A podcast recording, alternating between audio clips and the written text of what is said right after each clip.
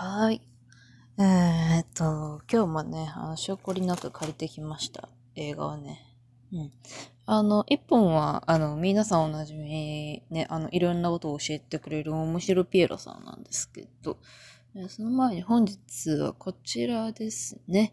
えー、マーターズという映画です。えー、フランスの方の映画ですね。あんまりフランスって映画って聞かないので、なぜか。うん。えっと、まあ、友人の勧めで、これはあの、女性の悲鳴を聞くのにちょうどいいよということだったので、おお、なるほどと思って、たまたまあったので、まあ、借りてきたっていう形なんですが、えっ、ー、と、まあなんか、最初からなんか、んんんみたいな。まずどういう状況かよくわかってない。とりあえず、なんかどっか隔離された場所から逃げ出した子がいる。で、なんかその子がなんかひどい目に遭わないためなのっていう風な話をしてなんかいろいろしていると。で、まあまあ、うん、多分ね、これね、若干、若干というか、グロというか、うん、一応ね、15指定がかかってる作品なので、まあ結構血が飛びまくるわけなんですが、えー、っと、主要人物ということで、えー、っと、一番の主要人物はリュシー。っていう女の子ですね。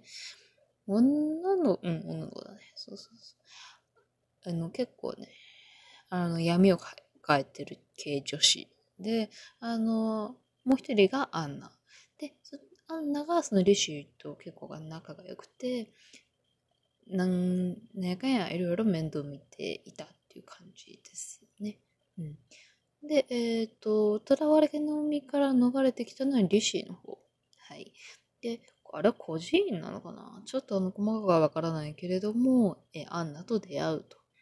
で、出会って、もう何年後だったかわかんない。なんか気がついたら大人になってた。うん、なんでだろうね。ここすんげえ勢いでカットされてるの。わからないけれども、それ数年後に、あの、まあ、リュシーはその自分に対して、あれやこれやしてきた相手に、まあ、復讐というかね、うんまあ、そういう気持ちがとても強くて、まあ、あの、ショットガン片手にノックして、もしもし核物理っていう感じだったんですね。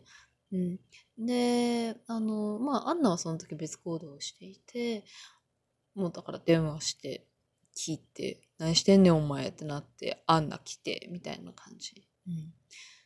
あとずっとそのリシーが何らかの幻覚みたいなものに、なんていうんだろう、囚われてるというか、なんかよくわかんない、あれはなんて言ったらいいの？あの、なんかね、ちょ、エイリアンみたいな感じで、あの、口がワシャって、ワシャって開くやつ。なんかあんな感じのイメージなんだけど。なんか彼女がいるから許してもらえないみたいな話をずっとしてて、まあもちろんアナには見えないからもう何のこっちゃねんっていう感じなわけですよ。うん。で、まあその後こう、いろいろこう、わしゃこしゃして、したはいいものの、みたいな。うん。こうとりあえず全員殺し、そこにいる、まあね、復讐、復讐対象とか、そいつらを殺し、で、最終的にね、まあ自害してしまうんですよ。うん。うん、私ね、もこの辺何なのかわからない。まあでもまあ確かにこれだけの数を殺したら逃げきれないよねというのも若干やある。うん。あとはその、彼女が勝手に自分で追いかけられてると思ってる、その妄想の人物が危害を加えているシーンがいくつかあったので、そして自分にあの傷を負わせて、まあ、どんどんどんどん弱らせていってっていう感じだったのかもしれない。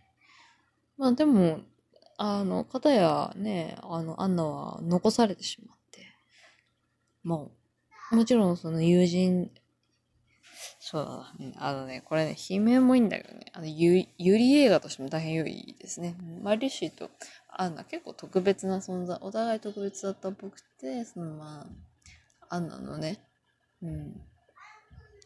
ごめんね、今ね、ちょっとね、おいが、おいがね、おいっ子は元気です。うん、っていう感じだったんだけれども、今度はね、アンナがね、被験される側に回ってしまうわけなんですよ。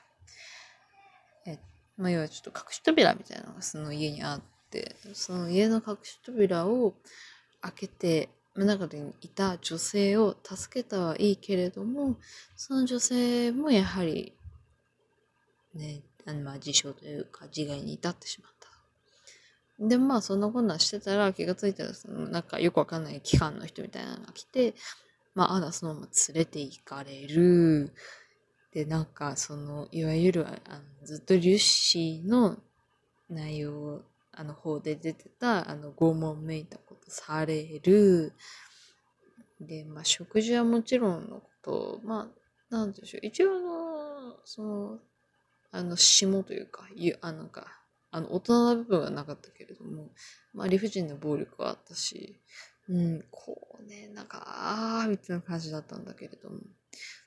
で、結局そこで何が行われてたかというと、上に住んでる家族っていうのは実はあんまり関係、いや、ま、全く関係ないとは言わないけど、うん、まあ、あんまりっていう感じで、うんとね、な、なんだろうあれ。なんか多分ね、どっかのカルト教団だと思うんだよね。なんかその人たちが言う、なんだろう、そ死ぬ間際にその人間が見る目まあ情報を知りたいみたいなところが、なんかどうやらあるっぽくって。まあ、死後の世界があるかどうかみたいな話っていうのは日本でもまあよくされる話だと思うんですけど、それが見たいと。うん。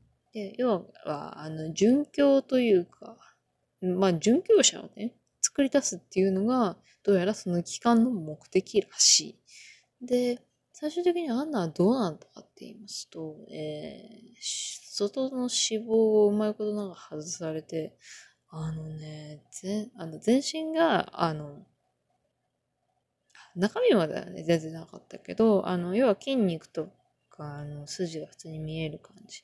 顔以外は全部、あの、皮は剥が、剥がされてるっていう状態で、まだ生きてるんですよ。うん、で、あの、その話を、まあ、一応そこの教団の一番上にいる人に、あの、まあ、声かけて、こんなんなってるんだけどってなって、で、実際その、まあ別の世界ないし、その世界、他の、なんか何こうみたいな教えてほしいみたいなことを言って、何か話を聞いたっぽいで、ここからもバシバシなんかあの、なんていうのか車来るし、まあ多分、カルト教団の方々だとは思うんだけど、まああの、これからその彼女が見たと言って話した言葉の内容を全部、あの、これから話しますって言って、まあ、呼びに行くわけですよ。おじ、おっさんだ、旦那さんかな？わからんけど。うん。で、それで、まあ、偉いトップのおね、お嬢、おばさんのとこにおあの呼びに行ったら、こう、なんだろう。特に、なんだっけ。なんだっけあんまりね、こう、セリフをきちんと覚えられるのがダメだと思うんだけど、最後に一言言って、あの、銃を加えて自害。マジでかみたいな。結局その、あの、マーターズっていう言葉自体に、その、まあ、フランス語で、あの、殉教者、えー、または証人という意味があるそうで、まあ、要は殉教者。殉教者は殉教者だですよね。まあ、その子でまあ亡くなったアンナもそうやけど。その、なんていうのかな。あるがままに身を任せろっていう脳内のリシーの声に従ったアンナ。うん。で、えっ、ー、と、証人えっ、ー、と、この場合はもうアンナが死んでしまってるので、そのマドモアゼルって呼ばれてた、その人がおそらく継がなきゃいけなかった。だけど、もしかしたら、まあ、あの、これね、完全に山梨の憶測ですけれども、もしかしたら、あの、他の世界のことって言って聞いて、話してって言って聞いて、その内容に絶望して自害したんじゃないかなっていうのは、うん、まあ、うん、あ、うん、あ、ごめんね。うん、っていうのは少し思ってますね。うん。いいや。私はな、ちょっとここでね、語っとかないと忘れるから今のうちにやるんだけど。うん、というわけで、総括としては本当にあの、なんていうのかな、あの、胸くそじゃないけど、あの、新鮮ではないけど、だからこう、なんかホラー見たいなみたいな時にいいかもしれない。ただこれはどちらかというと、ホラーっていうよりはサスペンスの方が近いんじゃねえかなとも若干思わなくもない。うん、まあ見る人の受け取り方次第ですね。うん。いや、まあ、ゆりはいいぞ。うん、私はね、あの、ゆりもバラも大好きですので。うん。まあでもこれはあんまり積極的におすすめする気にはあんまりなれないかな。うん、結局その全てに身を委ねるっていうのをあの貫いたアンナをねあの思うとああちょっとなみたいなころがすごくあります。うん、えー、まあ実際あの絵面で見るのとねこうやって言葉で聞くのと違うと思うのでもし聞いた上でああちょっと見てみようかなと思う人はまあ頑張れ。うん、あの言うほどね言うほど違うと思わない。うん、もつもそんなに出てない。